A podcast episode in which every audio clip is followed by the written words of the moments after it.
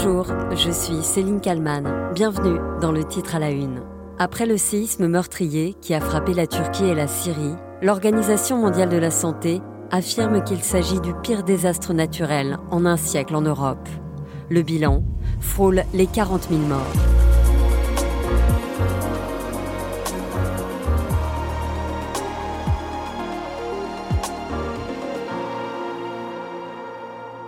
Le bilan des victimes toujours provisoire. Des milliers de corps restent prisonniers des amas de béton. Alors, les secouristes se raccrochent à ces moments miraculeux. Des survivants, extraits des décombres, bien après la période cruciale des 72 heures après le séisme, comme ce bébé de seulement quelques mois, retrouvé six jours après le tremblement de terre.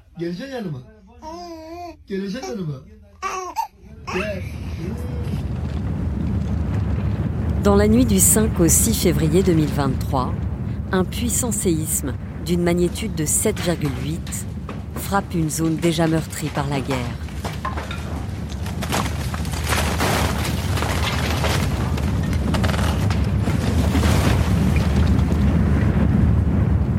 À 4h17 exactement, des centaines de bâtiments, de maisons, de bâtisses s'effondrent comme des châteaux de cartes. Le sud de la Turquie est touché, le nord de la Syrie également. Pendant quasiment deux minutes, la terre tremble violemment. Des milliers d'habitants se retrouvent en pleine nuit, dehors, traumatisés par la secousse qui a complètement détruit certains immeubles et pris au piège des dizaines de milliers de personnes. Je dormais quand ma femme m'a soudainement réveillé. Le tremblement de terre était très violent, très effrayant. Nous entendions des bruits de partout. Et quelques heures plus tard, à 13h24, une puissante réplique finit d'achever certains bâtiments qui avaient jusque-là résisté. Le second séisme est filmé en direct à la télévision turque.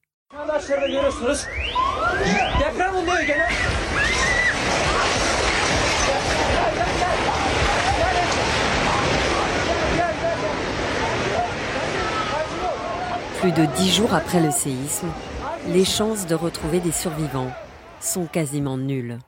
Et la priorité est désormais d'aider les centaines de milliers de personnes qui ont tout perdu. Plus de famille, plus de logement, plus de vêtements, plus rien.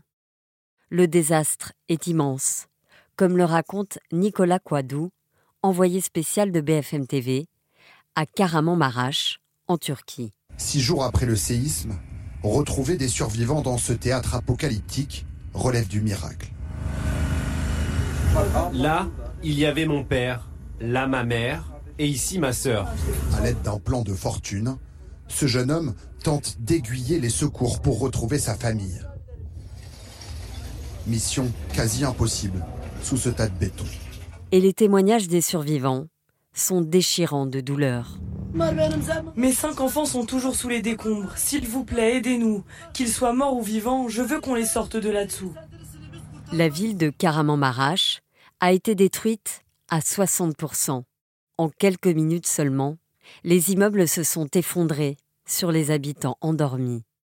Les secours ont travaillé jour après jour à la recherche du moindre signe de vie, avec parfois donc des miracles. Cette adolescente de 14 ans, elle s'appelle Fatma. Ça fait 100 heures qu'elle est sous les décombres de son immeuble.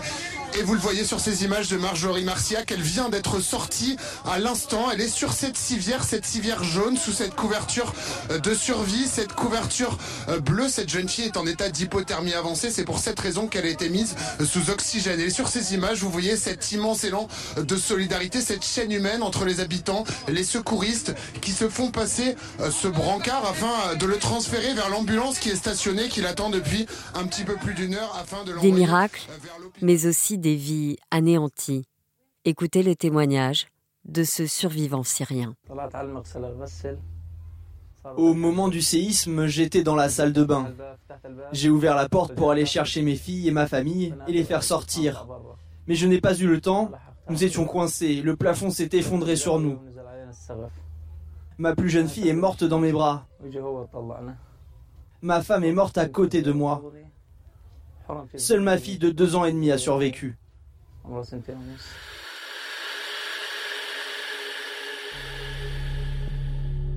Ce séisme se classe déjà parmi les plus meurtriers du XXIe siècle.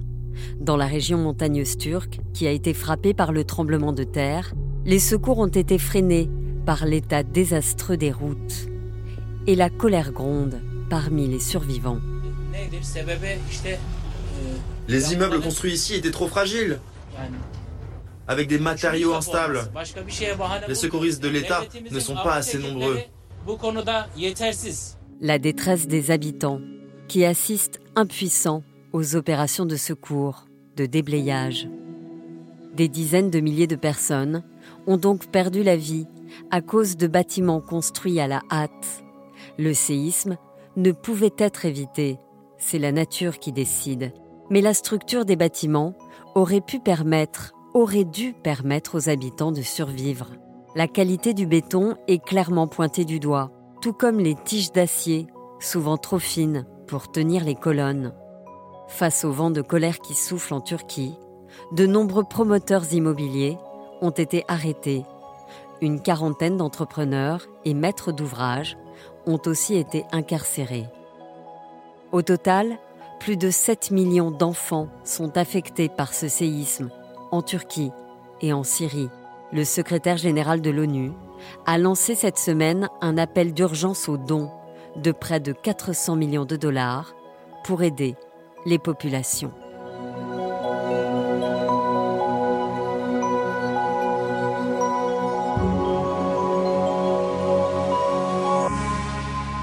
Bonjour Boris Veliachev. Bonjour. Vous êtes architecte, ingénieur, expert euh, en risque majeur.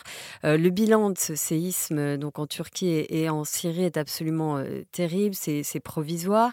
Est-ce que c'est dû à la puissance du séisme ou alors à l'endroit précis où il s'est produit, c'est-à-dire dans des villes où il y avait énormément d'habitants énormément de bâtiments qui se sont donc effondrés. Ah ben bien sûr, le séisme en lui-même ne tue personne, ce sont les bâtiments qui s'écroulent sur les gens qui tuent les personnes. Donc euh, il est certain qu'en fonction des enjeux qui sont impactés par le séisme, ça dépend complètement de l'endroit où a lieu le séisme. Donc là, il a précisément eu lieu dans un endroit où il y a beaucoup d'habitations, donc il y a eu beaucoup de gens qui sont retrouvés victimes de ce séisme. Alors, le président turc a affirmé euh, qu'il avait réalisé euh, toutes les inspections des bâtiments Or, on voit bien avec les images bah, que les constructions, elles n'étaient pas, euh, pas aux normes. On, peut euh, déclarer, en tout cas les bâtiments qui se sont effondrés, que les règles parasismiques euh, n'ont pas été respectées. Alors, il est certain que, en fonction du type de patrimoine, si c'est du patrimoine ancien qui date d'avant certaines réglementations, là, on peut à la limite excuser le fait qu'il soit écroulé par le fait qu'il n'ait pas été construit sous ces règles. Par contre, c'est sûr que rien qu'en regardant les images, on s'aperçoit qu'il y a des bâtiments assez récents. Il y a eu quelque part soit un manque de surveillance au niveau des chantiers, soit un non-respect total des règles parasismiques. Qu'est-ce qu'il faut euh, respecter absolument quand on habite justement euh, dans une zone euh, dangereuse comme celle-ci Alors c'est une question assez, assez complexe parce que ça dépend, c'est vraiment au cas par cas sur les bâtiments. Ça dépend du type de structure, ça dépend du poids du bâtiment, ça dépend de la taille du bâtiment, ça dépend de la qualité de sol. D'ailleurs là on a affaire à beaucoup de sols de type sablonneux, qui est un sol qui est assez meuble. Donc en général... Meuble ça veut dire qu'il bouge? Voilà, c'est pas un sol rigide, c'est pas un sol dur.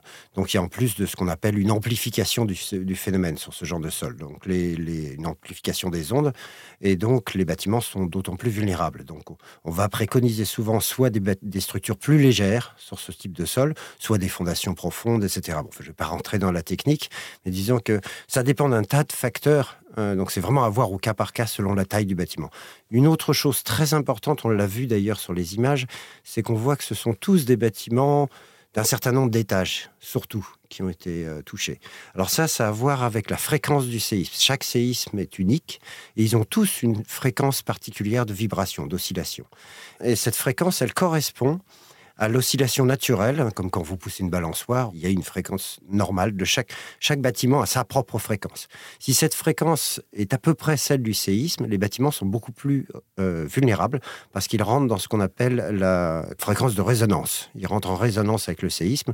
Donc ce sont particulièrement ces bâtiments-là qui en plus étaient fragiles, qui se sont écroulés. En Turquie, en, Syrie, dans ces zones-là, euh, on sait qu'il y a des risques euh, sismiques qui sont euh, fréquents. À quel moment, finalement, quand les bâtiments sortent de terre, il faut être derrière, c'est ce que vous disiez, ça n'a pas été assez vérifié. À quel moment on, vérifie quelles sont les normes et qui, qui doit vérifier ça finalement? Alors, ça dépend un petit peu des pays, mais enfin, généralement, les, à partir du moment où un concepteur, un architecte, disons, va concevoir un bâtiment, à partir du moment où il commence à dessiner le bâtiment, c'est ce que j'enseigne aussi à des étudiants d'ailleurs, il faut faire attention au fait qu'on est en milieu à risque sismique. il y a d'autres risques, en plus il y a des endroits où on est à multi-risque, on va avoir des risques de vent, d'inondation et des choses, donc il faut prendre tout en compte, parce que la forme du bâtiment lui-même peut influer sur le fait qu'il soit plus ou moins fragile. Donc en fait, depuis le début de sa conception, on doit faire attention à cela. Après, il y a des règles, bien sûr, il y a des codes parasismiques hein, qui concernent aussi euh, les façons dont on va renforcer les dimensionnements des poteaux, les, enfin, selon les structures, bien sûr, selon le type, si c'est du bois, du métal ou du, béton, etc. Après, il y a des renforcements à faire euh, particuliers. Il y a des types de structures qui sont plus fragiles que d'autres aussi. Et euh, donc là aussi, on va, faire attention à cela. Par exemple, tout ce qui est en maçonnerie, on en a beaucoup autour du bassin méditerranéen, c'est qu'on construit beaucoup ce qu'on appelle en maçonnerie. C'est-à-dire qu'on va mettre soit des parpaings les uns sur les autres, soit des briques. C'est facile à comprendre. C'est-à-dire que si on met des morceaux de sucre sur une table, on fait une espèce de mur de morceaux de sucre, on peut poser des objets très lourds dessus, ça va tenir. Mais à partir du moment où on secoue la table, tout s'écroule. Parce que ces éléments ne sont pas liés entre eux, donc ça, ça s'écroule comme un château de cartes. Donc il faut les lier entre eux. C'est un mode constructif, ce qu'on appelle la qui est pas très approprié pour la pour les séismes, c'est vrai, ça demande beaucoup plus de renforcement et d'attention. Et euh, ensuite, donc, il y a aussi le moment où on va fabriquer le bâtiment, on va construire le bâtiment. Donc là, c'est une phase essentielle où la mise en œuvre doit être bien faite. Et les, plans, enfin, ce qui a été noté, ce qui été, ce qui a été dessiné, doit être construit euh, dans les règles de l'art, en suivant bien le nombre de renforcements de béton, par exemple, le, le dimensionnement des éléments. Et c'est vrai qu'après coup, une fois que le bâtiment est fini, c'est difficile de voir ce qu'il y a dans le béton, par exemple dans le séisme de Boumerdès en 2004 en Algérie, on s'est aperçu d'énormes défauts de mise en œuvre. C'est que la mise en œuvre n'était pas correcte, le béton n'était pas de la, solidité qu'il fallait, il n'y avait pas le bon nombre de ferraillage à l'intérieur, par exemple. Donc ça aussi, ça rajoute à la vulnérabilité d'un bâtiment. Donc c'est pas de la bonne qualité, euh, ça n'a pas été fait euh, correctement, d'où le nombre de victimes. Je pense que c'est à de nombreux différents niveaux qu'il y a eu certainement des négligences. C'est-à-dire que quand un bâtiment s'effondre, il s'effondre de haut en bas ou il, tombe sur le côté? Ou est-ce que ça dépend, euh, encore une fois, de comment on secoue la table? Plus ou moins de la, de, la, forme du bâtiment, mais sachant que le séisme, c'est quelque chose qui arrive par le sol, c'est pas comme le vent qui, qui, va pousser horizontalement, mais au-dessus du sol. Le séisme arrivant par le sol, c'est certain que le, les dégâts les plus importants, c'est là que l'énergie est la plus importante, c'est au niveau du sol. Puis ensuite, aura ce phénomène d'absorption d'énergie en fait à travers la structure qui est plus ou moins souple. Toute structure est un petit peu souple, donc elle va absorber progressivement l'énergie. Et plus le bâtiment va être haut, plus il va absorber, et ça va se propager du bas jusqu'en haut. Donc en général, les dommages sur les bâtiments euh, sont plus importants en bas. C'est là que c'est là que les efforts, les premiers efforts arrivent. Donc on va particulièrement renforcer les rez-de-chaussée, mais tout en sachant qu'il faut surtout pas euh, rompre le renforcement jusqu'en haut, puisque l'énergie va monter jusqu'en haut du bâtiment. Ces séismes, ils relancent euh, le spectre du fameux Big One. Alors on sait que ça peut potentiellement arriver en Californie. Est-ce que ça peut arriver en France Ce qu'on appelle Big One, ça dépend de l'intensité, de, de, la magnitude en fait euh, du séisme. La magnitude est en lien direct avec la taille de la faille qui se déplace. Le séisme le plus important en magnitude qu'on ait pu relever, c'était en 1960 au Chili, qui avait une magnitude de 9,5. Après, il y en a ce qu'on appelle des méga-séismes. Euh, là, ce sont, des, failles qui font des milliers de kilomètres de long. Ce sont d'énormes failles. Euh, celles qui sont en Méditerranée sont un petit peu moins grandes, mais elles peuvent faire qu'interviennent en fait des séismes de l'ordre de, oui, comme on a vu, hein, c'est du 7-8, presque 8. Il faut savoir que cette échelle, en plus, elle est logarithmique, si on appelle pour les, pour les mathématiciens. Euh, c'est-à-dire que d'un niveau à l'autre, l'énergie est multipliée par 30. Donc, si on monte de deux niveaux, c'est même 30 par 30, donc on est proche de 1000 la différence. Donc il suffit de monter d'un degré, c'est énorme. La différence de puissance est énorme. Entre un séisme de magnitude 7 et un séisme de magnitude 9, vous avez mille fois l'énergie, une différence de mille fois. Donc ça va très très vite. Et c'est vrai que dans le pourtour méditerranéen, on peut avoir des séismes assez importants, particulièrement justement du côté de la, du côté de la Turquie, du côté de la côte nord africaine, euh, du côté aussi un peu de la Grèce. En Italie, il y a des sismicités aussi relativement fortes. En, France, pas tant que ça finalement. Ça, on est en sismicité moyenne sur le, sur le territoire français, où on n'est pas aussi exposé qu'en Turquie. On n'aura jamais des magnitudes comme celles qu'on a en Turquie, parce que les, les failles en fait sont moins importantes, et puis on est un peu plus éloigné aussi. Par contre, la France a des départements d'outre-mer qui, eux, peuvent présenter des, euh, des magnitudes euh, identiques à celles qu'on trouve au Japon, par exemple. Sur les Antilles, les Antilles sont le long d'une faille qui est énorme, et ils peuvent avoir des intensités ou des magnitudes qui sont proches de celles qu'on trouve au Japon. Vous, aujourd'hui, vous êtes euh, ingénieur, euh, architecte. Quand vous construisez un bâtiment ou que vous imaginez un, bâtiment, est-ce que euh, vous prenez en compte toujours ces risques sismiques? Ah, Bien sûr, c'est aussi ce que j'enseigne à des étudiants d'ailleurs dans ce domaine-là. Les séismes ne tuent personne, ce sont les bâtiments qui s'écroulent sur les gens qui tuent les gens. Donc il y a une énorme part de responsabilité du constructeur, de celui qui conçoit le bâtiment, celui qui le vérifie. Après, il y a toutes les entreprises, les qui vont construire ce bâtiment aussi, qui doivent euh, offrir une qualité de mise en œuvre à la hauteur de, la demande. Donc euh, c'est tout un, tout un procédé qui doit être pris en compte dès le début, dès la conception même du bâtiment. Ça c'est très important, mais pas que le séisme, hein. tout ce qui est vent, tout ce qui est inondation, sont des choses qu'on doit prendre en compte dès le début. Donc ça demande une formation particulière. Qu'en France, par exemple, comme dans d'autres pays, mais en France particulièrement, on pêche toujours à ce niveau-là. Les architectes ne sont toujours pas formés au risque majeur. L'erreur conceptuelle, la façon de concevoir, la façon de dessiner, la, forme qu'on va donner au bâtiment même est très importante. C'est pour ça qu'il est très important de former les architectes dans ce domaine et c'est vraiment une des lacunes du système français. Merci beaucoup euh, Boris Veliachev d'avoir répondu à mes questions. Je vous en prie.